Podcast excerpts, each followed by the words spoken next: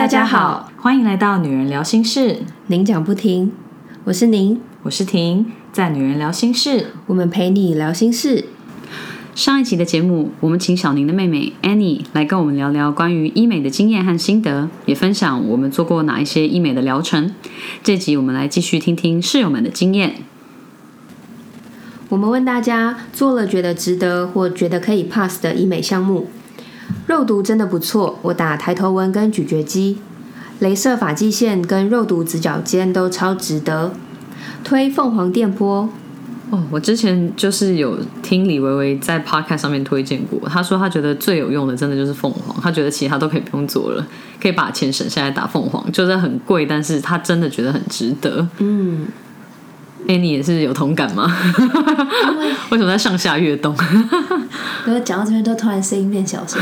然后因为我明年一月要去打凤凰，我就觉得耶，这也是跃跃欲试的概念，是不是？对啊，因为因为其实那时候我就是买了一个很非常非常非常优惠的价格，哦，OK。然后我已经放了一年，就是已经放到不能再放了，然后就是也想要就要赶快去做这件事，因为嗯好像蛮痛的，就是很多人都说蛮痛的，所以有些人会选择舒眠麻醉，嗯，但是因为又有很多的文章说打这种凤凰跟音波啊，就是麻呃，如果你是睡着的时候打的话，就是不会痛，但是就很吃医生的技术，因为因为它是热嘛，有可能就是你其实痛，但是你没有感觉，哦这样也是还是会有一点风险，因为医生还是会需要透过你的表情或回馈，他去控制他的能量。哇，听起来还是所以很辛苦，我应该就是很痛，但很值得。我听到是这样对我应该选择醒着打，可是就是真的听说很痛痛，天哪就是每个人不一样。你打完再来跟我们分享心得好了。那个热能，应该是会累积的，一开始应该还好。对，好、哦！我那时候打音波的时候也是，一开始会觉得还好啊，还好啊，到后来你知道那个你的眼泪真的从眼角就这样滑下来，因为真的很痛，可是你又没办法动，你你也不敢乱动，你怕你一动歪掉，虽然也不会怎么样，但是你就是会担心。然后那时候他们就说，就说你可以再打第二次，我我就觉得嗯，我先考虑一下。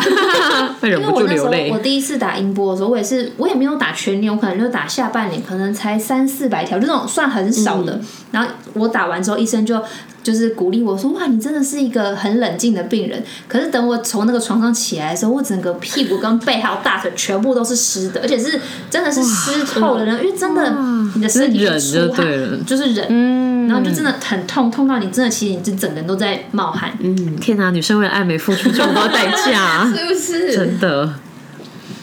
还有除腋毛一劳永逸，腋下镭射除毛值得，后悔脚毛没有一起处理。镭射没有什么显著效果，但除毛可以推。最值得的绝对是镭射除毛，除完非常干净又清爽，生活的便利感都提升了，像是省时、约会跟穿搭都很便利。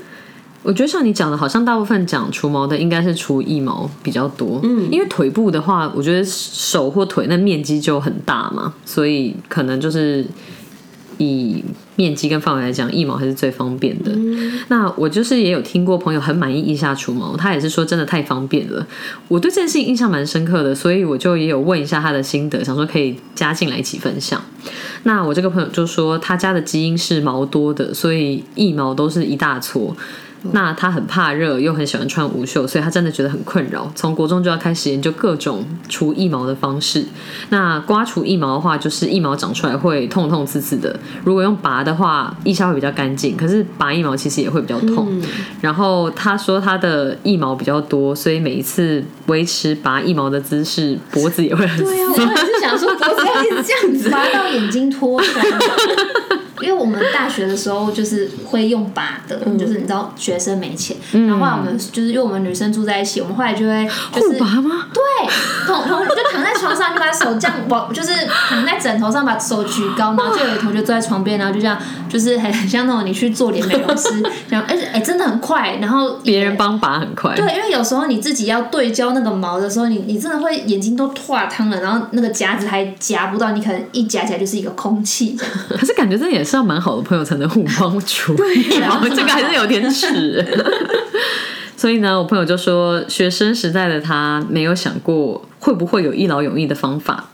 那他出社会之后，就比较常开始看到医美的广告，就有注意到有镭射除毛。他那时候上网查了很多间医美诊所，后来发现一支 CP 值很高的叫亚历山大，嗯，你们都听过？嗯，哦，他说专门除毛的镭射，哦，它是呃最早期出来除毛的机型，他说他记得那时候好像一次不到一千块，然后镭射也是六到八次，所以他总共花了不到一万元，大概半年的镭射就有完成疗程了。打镭射的时候没有麻醉，如果要麻醉的话要另外自费。不过那时候的感觉是可以忍受这样子的疼痛，所以就没有自费麻醉了。每次打完以后，诊所会给一点舒缓的胶来涂抹在伤口上。没有腋毛的困扰之后，人生真的是海阔天空，相见恨晚。所以我都推荐给身边深受腋毛所苦的朋友。我那时候没有很依照医生的建议施打，所以完成所有的疗程之后，我偶尔还是会长几根疫毛。到现在十年左右，我的腋下大概会有十根左右的疫毛，还是很少啊。嗯，当时我的家人有一起去打，他有遵从医嘱的施打，所以他的状况就好很多。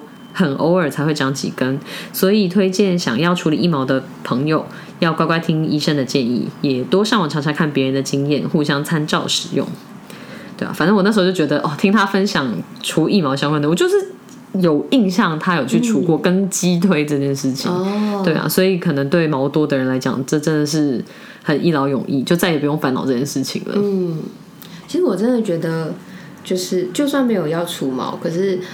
嗯，平常也还是可以怎么讲，就是稍微关注关，稍微就是处理一下自己。嗯，因为有时候看到我朋友，就可能穿短袖，其实那个短袖它也不是说像无袖那么短，对。但是因为现在短袖很长，会做比较宽，就它的袖口比较宽，所以当他举手的时候，你看到一大坨的时候，我有时候真的不知道我到底要不要提醒他这件事情。嗯，所以我就想说，嗯，大家之后出门前真的还是可以先照照镜子，然后处理有需要处理的话，就可以先先处理一下，不然真的是有点没有很美观。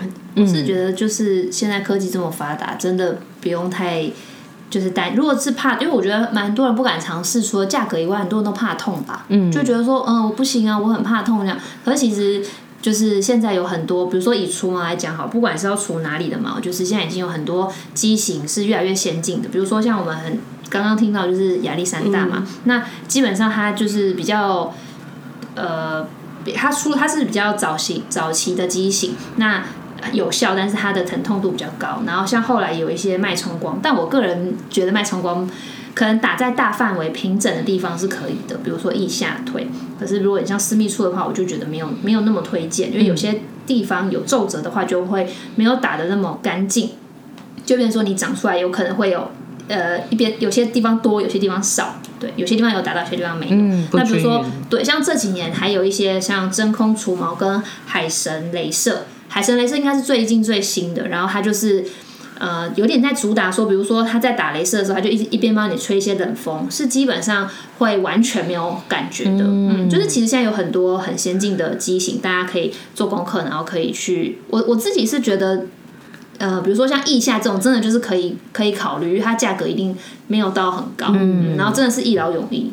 嗯，我以后如果要做医美，我一定会问你。对，感觉他做好多做的很课哦。对，我也都会先问他一下。对一些很困难的名词也如数家珍，很厉害。对啊，因为我觉得要变美是当然是没有问题，但是你你要建立在你自己有就是一定的了解上面，就是不要傻傻的，因为毕竟你的身体就只有一副，是这很重要。没错，我觉得好像可以作为今天的结论，明明后面就还有要分享的东西。我自己。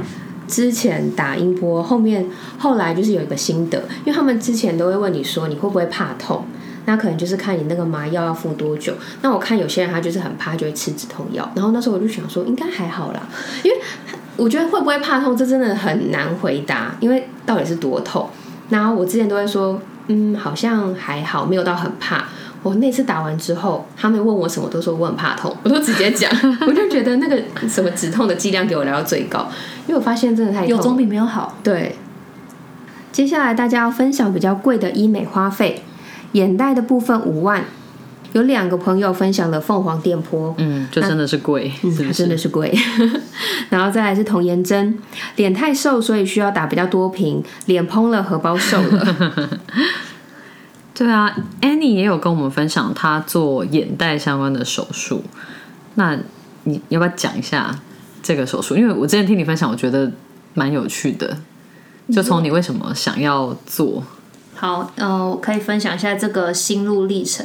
呃，先讲结论好了。结论就是，我觉得如果你想要，你真的觉得你的眼周的问题，比如说你的眼袋或是你的泪沟，非常非常的困扰你，你非常的在意的话，我就觉得那你就去直接动手术。我的结论就是这样，因为其实我从很久以前就是我我就有，因为我呃，我除了有过敏性的黑眼圈以外，我就是我的泪沟其实是很深的。然后我年纪越大的时候，我就发现。因为泪沟它就是脸上的韧带，但是它它的韧带它就会让你的脸上看起来有断一截，它就是一个凹陷的地方。所以不管你化妆啊，就是你再怎么样去遮，可能平面上面就是视觉别人正脸看你的时候，呃，可以靠化妆稍微遮住一点点，但是你的脸是会动的，你是你的人是动态的，所以基本上你调到不同的角度的时候，就是它的那条凹陷还是非常明显。所以在我大概从高中吧，就是开始，我就很常会被人家问说，你是不是没睡饱？嗯，你是不是很累？这样，因为加上有过敏性黑眼圈的问题，然后我就一直都觉得说，有时候你是真的就有点想翻白，想说我昨天睡得很好，或者是你就想说，我今天化妆化这么化这么用心，然后化这么认真，然后你竟然第一句话问我这个，嗯，然后后来我觉得可能年纪越大也有关系，就是可能。呃，脸上的纹路它会连在一起，就是呃，除了认那个眼睛的泪沟这边，它可能会连到我的脸颊，就是我某一些角度，我的脸颊也会有淡淡的一条线这样子，看了就觉得很不顺眼。对，然后后来我就越来越长，也是被男生，我就想说，天哪，他就是一个直男的，然后他还问我说，我是不是没睡好？然后我就觉得，我就决定在今年。对，今年今年的时候，我就就是踏出第一步，就是我踏出第一步，就是我之前都是上网找，就是做功课，然后看很多分享，然后存很多文章什么，可是我从来没有真的到医美诊所去跟医生说我要咨询我的眼袋，我想要知道我应该要怎么样怎么样处理这样。然后今年就是我就决定要做出这件事情，因为那时候其实呃，我我只是想说，好，至少不管我们要做。我就先踏出这一步再说，因为其实我刚刚前面讲，我就很俗辣嘛，所以这要开，这要动刀，嗯，对我来说那个风险更高，所以我就那时候就其实还蛮犹豫的。但是我就想说，我先踏出这一步，所以我就很俗辣，我还找我姐去 一间一间诊所陪我去，然后就是去咨询，去问医生，然后后来我就决定，后来为什么我觉得有一部分就是会推我这么快，就是咨今年咨询完，然后今年立刻就做，是因为我发现。我关注了这么久，那其实医生没变，诊所没变，但价格变了。嗯，就是以前可能对以前可能多少钱，然后现在就是涨幅的幅度是非常贵的。可能我之前那时候看的时候才，比如说五万，可是像我现在去的那间诊所，它要八万。因为因为我除了眼袋以外，我还要补脂肪，所以等于说对他们来讲就是两个项目。对，嗯，都涨，对，两个都涨。然后我就想说，啊，那我今年因为一般的物价都上涨，如果你今年不做，你明年一定绝对涨。然后再加上我去的那间诊所是我朋友在里面就是当美容师，然后啊那个诊所好像可能也两三年，他们在台北有，但是我后来在桃园的分店做。然后他就跟我分享，比如说他们店刚开幕的时候，假设可能割双眼皮是两一万五还两万，然后隔年就是直接涨了一万块，然后再隔年 又再涨了一万块，就是它的那个涨幅速度真的是非常快，真的是早做早享对，然后因为我们是客人，你不可能说就是不要诊所这样子，因为这就是一个趋势，大家大家都开始什么都在涨。对，所以后来我就决定说好，我就是今年立刻就是冲了，因为我觉得如果我。如果这件事情会困扰我一辈子，那我现在行动跟我之后行动其实是没有差别的。而且越年轻做呃这个手术啊，越年轻做的话，它的恢复期或者是他开刀的方式是不一样的。嗯，然后加上那时候因为有朋友在里面，所以我就蛮信任里面的医生。然后跟医生咨询过之后，就是也觉得这个医生给我的感受很舒服、很细心，而且医生真的就可以拍出。最真实的照片，你就会觉得说，他一拍你就觉得说，天哪，我非动这个手术，因为一切都太赤裸了，对对？看得太清楚，真的就觉得说，原来我真的是长这样，因为因为医生知道，比如说眼袋或是泪沟，你要眼睛要看哪个角度，他要去抓，他要知道说你动态的时候长什么样，所以你就会看到那个最真实的你那别人怎么看你的那个样子，对，然后。加上后后来，因为他们有问我要不要，就是可以当 model，应该就是说使用你的照片，打七折还七五折，我立刻说要，真的？真的差超级多。真的？七折七五折，我也是我也要啊。我那时候好像问到是八万多吧，就是全部原价，然后多了吧。反正结论就是我最后做是不到六万块。嗯，因为他们看也是觉得你是一个好的案例，这个我倒我倒不知道，但是他们后来就是有问，因为原本我只有问到，比如说类似什么亲友价或者什么，但后来这个折扣更多，我就觉真的很惊人哎！因为如果已经有朋友在里面，应该已经可以有一个折扣了。但是你授权他们使用你的照片，折扣更多。对，很有感倒大推激推身边的人，对，嗯，因为我我自己是觉得，如果因为像我就是我明明已经想了，可能至少有五六年，甚至你刚只是想说十年？因为我想说讲时间会不会太浮夸了，说回回推一下我的年纪，差不多。对，但是我就会觉得，就是我都已经想这么久了，那这种状况只会随着我年纪越大越严重。然后我就我就觉我所以我就觉得说啊，应该就是在更年轻的时候，因为其实这个花费也不是说你永远存不到的金额。对，对，我就觉得是真的可以做好功课的话，就是真的可以就是去去尝试，因为我做完到现在。呃，刚满半年，我真的再也没有被人家问过说，就是是不是很累对我是不是很累？而且也不是每个人都知道我有去做这个手术，虽然我没有特别特别说不能讲，但是真的就是没有人讲过，我真的觉得很值得，而且你化妆真的很省时间，然后你自己看的心情也会变。对啊，你每天都看，你应该就是觉得哦，真的是，重点是它不痛，嗯，嗯，然后恢复期也很快，嗯，所以我真的觉得太值得。它是从眼睑这边进对，他会把眼睛拉开，然后从眼，因为我是做内开，嗯，然后它会从眼睛里面。那因为眼袋手术有非常多方式，有些医生是直接把你眼袋，它就是一个脂肪，有些医生是会直接把整块脂肪拿掉，嗯，然后看你要不要补。看你需不，因为有些如果你拿掉了之后怕凹，所以要补。那有些人可能他眼袋很大颗，他不需要，就拿掉就拿掉了，他不用再补。嗯，那我的话，我是选择把眼袋做一个移位的方式，医生把眼袋移到它该去的地方，然后再针对凹陷的地方去做多余的抽脂，嗯，去补。但是一开始听到就觉得天哪，抽脂哎，人生第一次抽脂，是不是可以变瘦一点？但他其实 那个医生抽出来的脂肪，就像妈妈不是那个。一开始生完小孩，然后有母乳的那个那么细的、那么细的针管，哦超级一点点嗯，就两就两管，就大概可能两三 c 两三 cc 的脂肪而已。哦。他抽哪里的脂肪去补？医生会判断，像我是被抽大腿，？OK，有些人是被抽肚子，但是那个伤口就是对我来说，它就是运动后的酸痛，就因为、因为它真的抽太少少了了，所以真的就是完全对你的身材是不会有任何的改变或影响的。懂懂懂，跟想象中的抽脂不一样而且我，没有那么划算的事。对对对对对，而且我觉得要多去不同的诊所咨询也蛮重要，因为我陪他就去了两间，然后他自己又去了第三间，他后来是在第三间那边做手术的。那前面就是呃，咨询师会跟你分享，然后医生也会跟你就是就是跟你讲解，所以为什么他可以讲那么清楚？我觉得有一部分是他们就是会讲的很细，让。完全没有概念的人可以比较有想象的那个画面，嗯，然后我记得我们去的第一家，他的咨询师他自己也有做那个眼袋的手术，那他就一直推就是不要做把脂肪拿掉的这这一种的项目，因为他刚刚说有两种方式嘛，那他自己做就是他比较早期做的，那时候只有这个技术。他那时候说他把它做完，他觉得非常的美，然后很推身边的人去做。可是过了可能十年以后，十多年以后，他说你摸，你可以摸我的眼睛，他的呃眼窝下面那个地方，你摸进去是。空的，是软软的。虽然就是你不碰它，你当然是看不出来。对，可是会去做的一定是爱漂亮的人，所以他自己就会一直觉得有一点点遗憾。嗯，就是当时就是只能选这个技术，然后他做完之后，老了之后皮肤也会比较比较垂，你就会更觉得那边有个空洞的感觉。嗯，我们那时候听完之后想说，哦，好，那就知道你要选另外一种。真的。对啊，我们有问室友做了医美之后，对内在跟外在有没有什么影响？有室友说做了果酸焕肤和镭射除毛没什么感觉。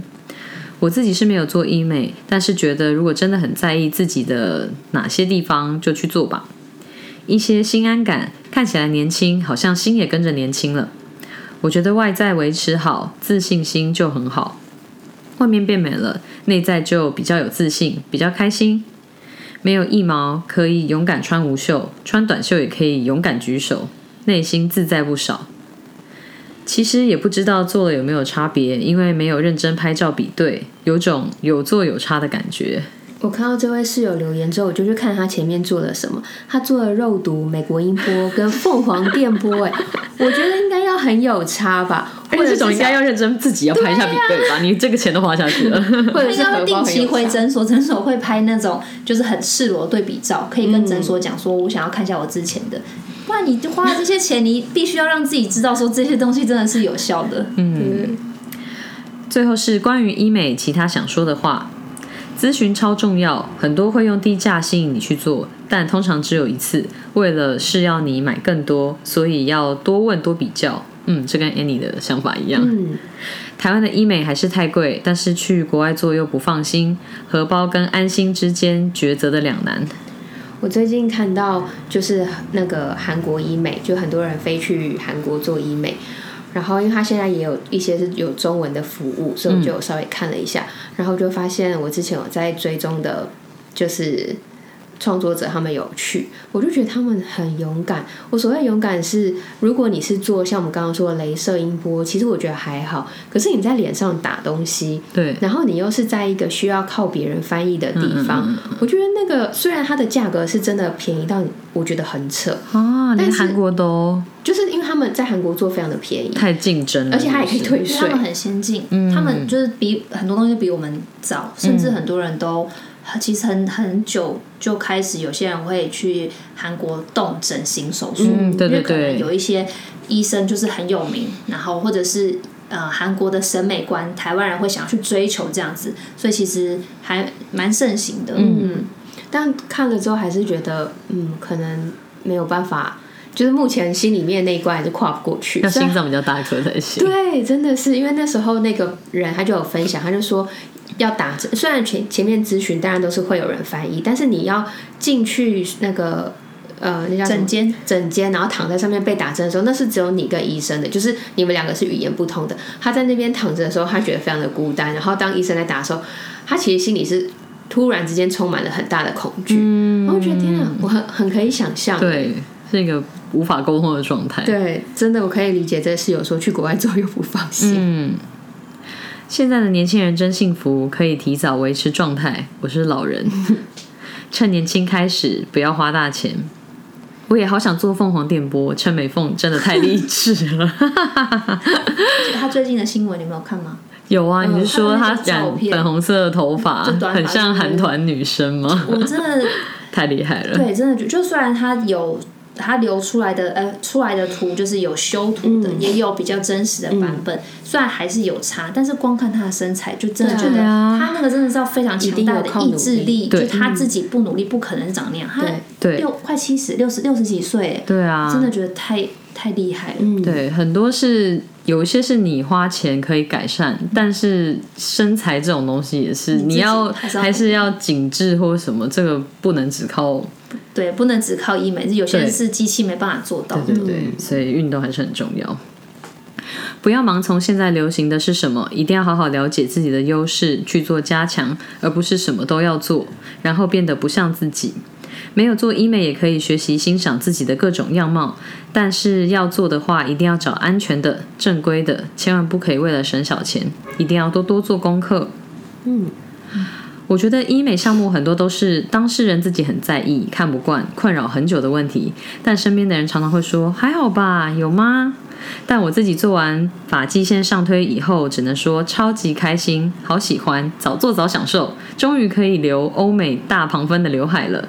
之前额头太短，只能剪妹妹头，但也许就是要经历之前那么长期的困扰，确定自己不喜欢本来的样子，才能换来现在的超级满意吧。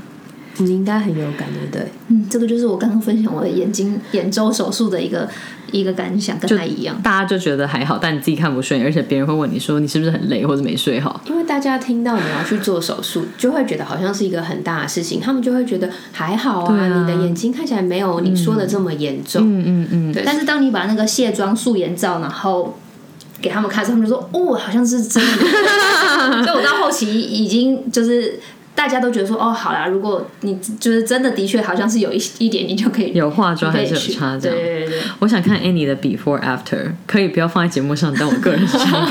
对，哦之后之后他手机有超多素颜照的啊、因为 我前阵子我是说那个诊所，所以我应该有在我知道追一组我现在还没我的意思是说，因为我。前阵子还没拿到吗要？哎，不是半年了吗？但是因为他们好像说就是有排程是不是？对，他就说如果之后有需要你回来拍一个比对照的话，他会再通知我。OK，哦，所以还没有 after，他只有拍了 before。他每次都有拍照，但是他好像没有，他没有给我那个比对图，所以我不知道是不是之后还会再找时间。你现在只有自己的 before after，我现在没有有那种。手术前非常赤裸，然后医生会把你放到大荧幕上那种，你你就是在麻麻醉前就会看到自己的照片，然后非常的无神，因为就是你进食进水，然后又没有化妆，然后就是要呃拍医生要的角度，然后就放在那大荧幕上，然后你就想说，因为医生等下就要看着你的照片去做，就想说做吧做吧。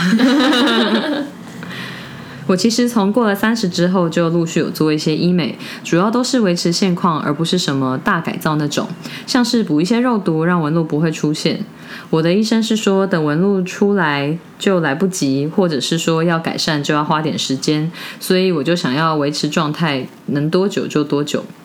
我在生小孩之前很焦虑，怕生了小孩就变老了，我真的很不想要当大妈型的妈妈。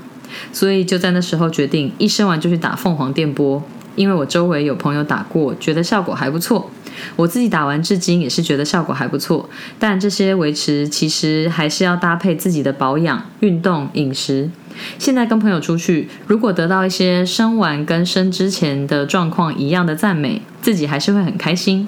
有句话说“女为悦己者容”，但我觉得女生维持漂亮真的是为了自己，不是别人。嗯我真的觉得，就是不管是有没有做医美，其实基础的那些保养、运动、饮食真的都很重要。因为像我们两个是超级重视保养的人，所以刚刚你问他说什么时候会去觉得自己需要打镭射，真的就是你保养的时候，你摸到你每一寸皮肤的那种感觉。嗯，我觉得我好像要对自己的皮肤更有知觉才行。因为我们两个是那种会坐在镜子前面用很久，就是我们擦完保养品，擦完一道，然后可能会滑一下手机，因为你要让它吸收，就不是那种什么东西随便啪啪啪弄上去，然后我好像就结束。对我就是随便啪啪啪弄上去，就洗完脸之后就擦个那个一般的保湿的乳液，顶多再加一层晚上那一层，大概就没了。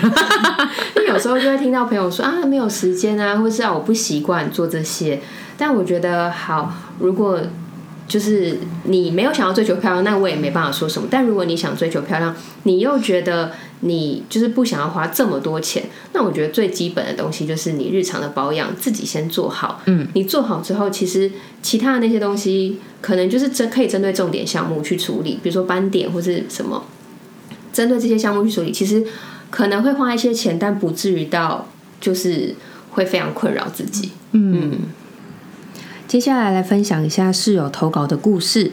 那以下呢，就是用室友的视角来分享。我大四的时候去隆了鼻，但不是因为我觉得我需要，而是因为我妈妈要去动拉皮手术，但是她不敢自己去，所以就硬拉我跟她一起。为了让我陪她一起做手术，她使出威胁、恐吓跟情绪勒索的手段，说什么她这辈子最自责的一件事情就是没有生鼻子给我。最后在他的胁迫之下，我就跟他去了台中的一间医美，据说是朋友介绍的，算比较便宜还什么的，但现在也已经不在了。我妈原本叫我做全身麻醉，可是医生说鼻子算是一个小的手术，一般人都是用局部麻醉就好。我自己评估之后，觉得全身麻醉的恢复期比较长，有可能会头晕、想吐，或是有等等的后遗症，所以我就决定用局部麻醉的方式进行手术。手术的部分是我妈妈帮我选择用传统的方式，说比较自然又不会吸收。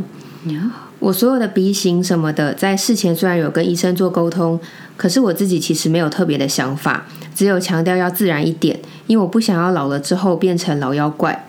那剩下的全部都是我妈决定的，包含用什么材质、要做多长等等。医生介绍我们一个新的材质，他说比传统的细胶有弹性一点，看起来会比较自然，而且手术的伤口很小，只需要在一侧的鼻孔开一个小洞，用内视镜的方式把植体卷起来再塞进去就好。听起来好像很不错，但也是这个部分造就了后来的失败。我先说手术的过程，因为它是局部麻醉，所以完全可以感受到医生在你的脸上动工，声音感觉都在，完全可以感觉到医生用刀在你的鼻骨上面来回刮除骨头上的肉。因为要先把骨肉分离，才可以把假体放入。那清得越干净，愈合才会越自然。基本上手术完成之后，无法马上知道有没有成功，因为愈合前还需要经历肿胀的过程。鼻子的愈合时间原本说是七天左右，但我觉得我一个月后才比较自然。殊不知不到半年，我就把假体取出来了。当初医生推荐的那一个人工植入体比较有弹性。但是医生在估算动刀的深度的时候，他只有算到根植体长的部分，他没有算到愈合的空间，导致愈合的时候空间留不够，在鼻子愈合的过程推挤到假体，最后假体就从鼻孔脆弱的地方突破穿出来，以至于只能整个移除。而且因为才过半年，伤口还没有完全愈合好。假体还没有被肉包住，所以医生只有夹住露出来的假体，直接往外抽出来就结束了，完全只是几秒钟，我自己也可以做到的事情。然后附上一罐药膏，帮助假体的突破口愈合。医生说可以等一年半以后伤口完全愈合了，肉重新长回骨头之后再回去重新隆鼻。我立马拒绝，我本来就没有想要动刀。已经经历过一次，努力想要让我妈妈没有遗憾了。经过这一次，我是不可能再被说服去做第二次手术的。那至于我妈妈的拉皮手术，在经历七个小时的手术，从恢复室出来的时候，我看到我妈的第一眼，我手在发抖，眼泪差点掉出来。当下一秒懂得什么叫做肿得像猪头，她的脸变得三倍大，完全看不出来我妈是我妈。我妈妈自己则是有吓到。因为他真的是随便听人说说，功课都没有做就去拉皮了。他没有想到拉皮的愈合期这么久。拉皮不要小看，洞很小。其实早期的技术是真的整张皮跟肉分离，拿下来再缝回去。现代技术有进步，但其实也只是换成用内视镜伸进去割，整体的概念还是一样的。皮肉要分离才有可能改变皮的位置。现代技术的进步在于没有真的把皮拿下来再放上去而已。现在听到是内视镜手术，都觉得好像只是一个很小的手术啊。内视镜是只有需要缝合的洞小，疤不明显，但其实里面是一样的。所以我听到谁说内视镜拉皮是小手术这种乱说的话，我真的是会翻脸。我觉得他的分享好深刻哦，这 个中间真的是听他描述那个清醒动手术的过程，好恐怖哦。我刚刚也是一度把脸遮住，把脸遮住干嘛？就是听了觉得很可怕。他说那个刮除骨头上的肉，我觉得你都有知觉，这件事情很可怕。就算你不会痛，你还是感觉到。我就想到我以前在高中打排球的时候，有跟同学为了抢球撞在一起，然后我那时候就觉得。手指很痛，然后一看我手指已经歪了，是脱臼不是骨折。但是我那时候以为是骨折，我还很怕我手指从此就没有了，所以我那时候要哭，除了很痛之外。然后脱臼跟骨折差别在哪？就是骨折是真的有断，脱臼它是错位，就是它离开它原本对对对，所以就是手指有两嗯，食指有两根骨头嘛，它就是两根骨头的位置错开，所以你看起来是歪的，可是它没有断掉。对对对，而且其实脱臼的话，你去医院那边，它就是也是。数到某个可能也是一二三次，他把你掰正，那也是痛到不行啊。嗯，然后嗯之后还是有去打钢钉，但是我那时候去打钢钉的时候，就是只是局部麻醉，所以你都听得到他在钻的声音哦。对，虽然你不会痛，但是我觉得也是有那种拉扯或者不舒服的感觉。那时候是觉得很可怕，就是虽然说。有打麻药，但是我就是死都不看在动手术的那一边。对，我觉得很可怕。就算不是手术，其实就像我们有时候去用牙齿，就算他已经把你麻醉了，你没感觉，可是你听到他在那边铿铿锵锵，或是 你真会吓死，想说现在在烧我的哪里？对啊，在动什么大工程？对啊，所以我觉得他投稿这个，就是他只是写而已，但我觉得很有画面。对啊，就是把那个。鼻子上骨头的肉刮分离，好可怕！对啊，而且我没有想到，他真的医生就只是这样夹住，然后就直接抽出来。嗯，我想说，就这么简单，那个感觉也太太不合理了，怎么会这样子？而且真的是谢谢这个室友跟我们分享了这么详细，他写的很长哎。嗯，是你的朋友才那么有诚意吗？因为我印象中，我曾经听过他分享过他隆鼻，但是后来又把假体拿出来试，OK，OK。所以其实我认识他的时候，我是没有看过他就是呃隆鼻的样子，但是我因为太久以前了。短短的一下而已啊。对，我只听到他说他后来就拿出来，但是我印象有点模糊，我以为是他不喜欢他呃样子。整之后的样子。嗯结果就是这次我问他，他才跟我说，哦，是因为这样。我想说，哇，我记忆真的是蛮不清楚的，还好我以还是要问。对对对，嗯就是细节的部分。但是他那时候有分享他妈妈拉皮，我记得我那时候听到，我也真是整个鸡皮疙瘩就是冒出来，因为我真的没办法想象把整个皮分开，然后再 再粘，就是再拉回去。我以前听到也是，他们是说什么有一些嗯美容店帮那些欧巴桑洗头的时候，上面就会摸到一块，就是那就是可能是拉过皮然后缝起来的地方，在头顶还是哪里的。然后我当初一开始听到拉皮手术是怎么动的时候，我也是吓死，因为你都会想象起来，你都会觉得拉皮很像是打电波或者什么让皮肤紧致，根本就不，它是真的是要。可能要裁掉一块，然后再重新缝，你脸才会紧。哎，听起来超级恐奇怖的，什么意思啊？所以那那眼睛那些洞，就是不知道怎么对，就是它可能就是裁掉一些多的之类的。我现在能想象，就只有面膜而已。很可怕，我觉得很可怕。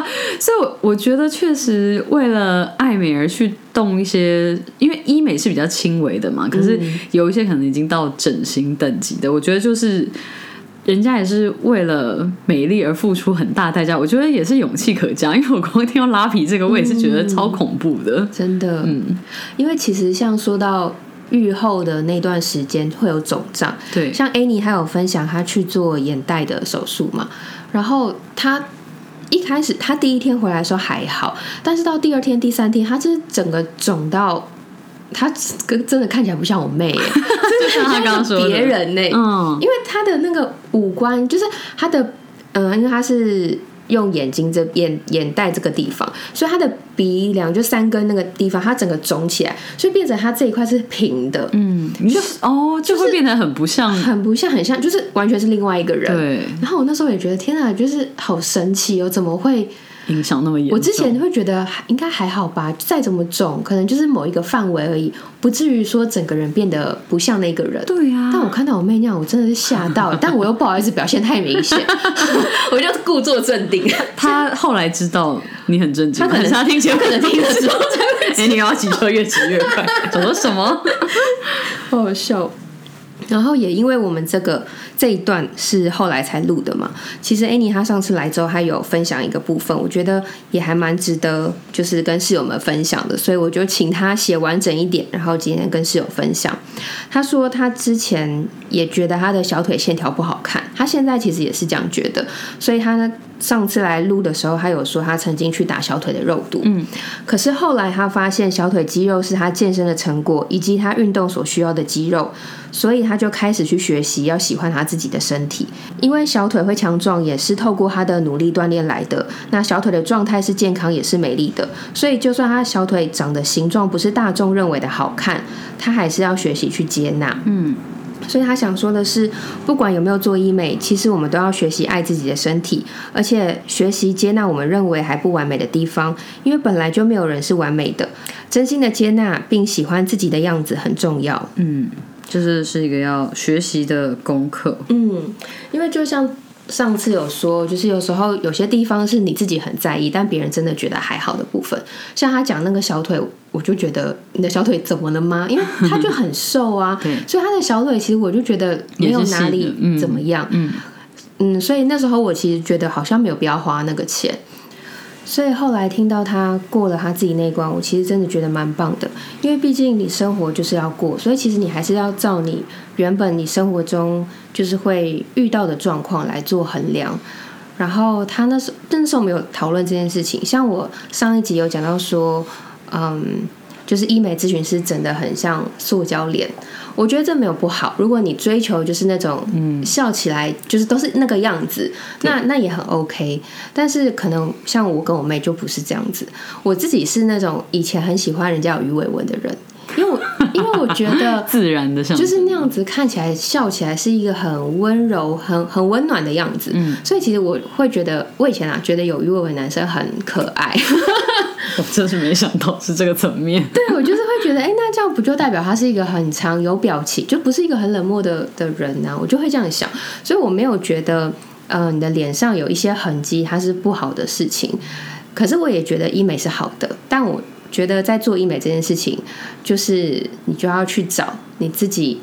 嗯，真的是想要什么样的状态，而不是大家都觉得什么很红，好像什么很美，然后我现在就是全部通通要去做那个。嗯，因为我曾经看过我同事跟他朋友拍照，然后我那时候看到的时候，我就吓到。我记得我曾经有在 podcast 有分享。他那个照片拿出来，我真的不知道谁是谁，因为大家都长得一样。因为他们那一群朋友就是流行，而且大家都去同一间诊所。我想说有必要这样？这真的很惊人呢，很惊人啊！因为他那时候有拍动态的，我想说是不是照片有修？他说没有，给你看录影，就有一个很漂亮的女生，就就录他们在唱歌。我想说真的，那个画面晃过去，你都不知道你是不是看到什么影分身之术之类的。对啊，我就觉得。嗯，追求医美是好的，因为我们就是可以让自己变漂亮，然后自己心情更开心。可是大家还是就是不要太过度的去追求那些嗯变得太不自然的样子。嗯，真的好惊人。我在这边也补录一个小的，因为我们这段是补录的嘛。然后就嗯，这节节目播出之后，就有室友在我们的 IG 留言，嗯，他就说跟你们说个秘密，我除了镭射除腋毛，还顺便请医生帮我除掉肚脐毛，趁交男友之前就去除掉。我还没有遇过跟我一样长肚脐毛的女子，裸体实在太有男人感了。当初还怪我爸为什么把肚脐毛遗传给我，我就回那个室友说：“你在我们 IG 留言这样讲算是秘密吗？大家都可以看到。可是我觉得就是会有一些小的，就是细微的体毛，或是比较像汗毛那种，还蛮正常的。嗯，我像我身体上面也有毛啊，嗯，对，就是肚子上面也会有，可是就不会说很浓密，或者是跟比较粗的腿毛那种一样。对，所以我就想跟这个室友说。他不孤单，对，我不知道他那种就是会让他困扰的毛是长怎样啊？但是其实我还是就会有啊。嗯嗯嗯。然后我今天刚好是听林可彤很久以前是去上宅女小红的 podcast 的时候，他就说他那时候想要拍他的胎动，但是他就是就看到自己的肚子上面都有毛，他就想要把那个毛。刮掉这样，对啊，所以我就想说，我觉得这好像也不是很少见，因为就是看你身体体毛的量，某些地方会长比较多，某些地方可能比较少嘛，对啊，所以只是想跟他说他不孤单。哦，我想到了啦，就是刚刚要讲的词应该是容貌焦虑。哦，就现在大家都看太多漂亮的影片跟漂亮的滤镜，对，所以你就会看到自己的样子，或者是你被。被医生或是被咨询师讲的时候，你就会觉得好像自己真的是需要去处理哪些地方。可是我觉得，像我给你的想法就是一样，就是医美可以让你变漂亮，但是大家还是要记得，就是不要过度的容貌焦虑。嗯，因为社群带来影响还是很大。就其实不只是容貌，就是大家看 IG 上面，大家生活好像都过很好，因为大部分人都是会表现自己光鲜亮丽的一面，这也很正常啦。可是就是。嗯，就是要知道那不是生活的全貌。大家过得不好的时候，比较少在社群上面讲。对，那很多图可能也是修过的。嗯，因为像我自己是尽量不修图，因为我觉得这样跟本人比较没有落差。嗯，顶多就是拍的没那么好看的，我不会 PO 嘛。差别在这里。可是我觉得你很厉害，你连滤镜都很 几乎都没有在用。对我也不太用滤镜，因为有的时候我觉得有一些滤镜。可能要看你调整的状态吧，有些下巴比较尖的，我看着是想说这谁呀？眼睛比较大或者下巴比较尖这样子。我记得就是有少数有修图的状况是怀起琪的时候，那时候嗯，就是朋友有来有来帮我们拍照嘛。就是我没有去外面拍那种孕妇写真，但是还是有请朋友自己来帮我们留念一下这样子。然后那个照片就自己还是有修一下，因为就是还是会有就是肉想要推一下的地方。然后你就用那个 app，然后就看，就比方说可以把头部变小一点。你那种 before after 看真的就是有落差，你就觉得说哦，这个东西真的不能用多，因为用多你真的会上瘾，就会变成图你没有修，你真的发不出去。嗯，真的会。然后我们。录完这集之后，我就是也是有在想，对医美这也是一个可以尝试的东西，可是也是怕有一些东西你踩下去之后就万劫不复，因为也是像是有一些有整形的人，他就是知道自己有些地方改善，他看镜子好像就又会觉得哪里不顺眼之类的。我觉得这也是蛮可怕的，所以有些东西我觉得看太细，好像就会再跌进另外一个深渊。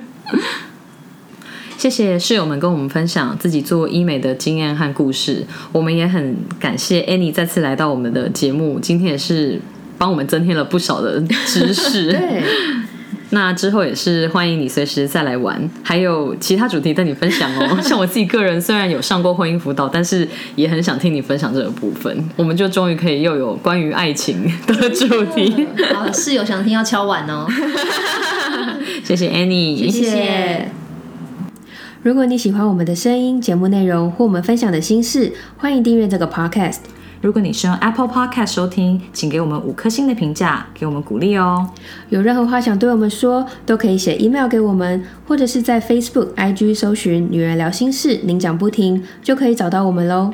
我们经常会在 IG 开征求听众们意见和经验分享的调查系列，有兴趣参与调查的室友们，记得追踪我们的 IG。我们会把相关的链接放在 Podcast 的资讯栏中。女人聊心事，陪你聊心事，我们下次见，拜拜。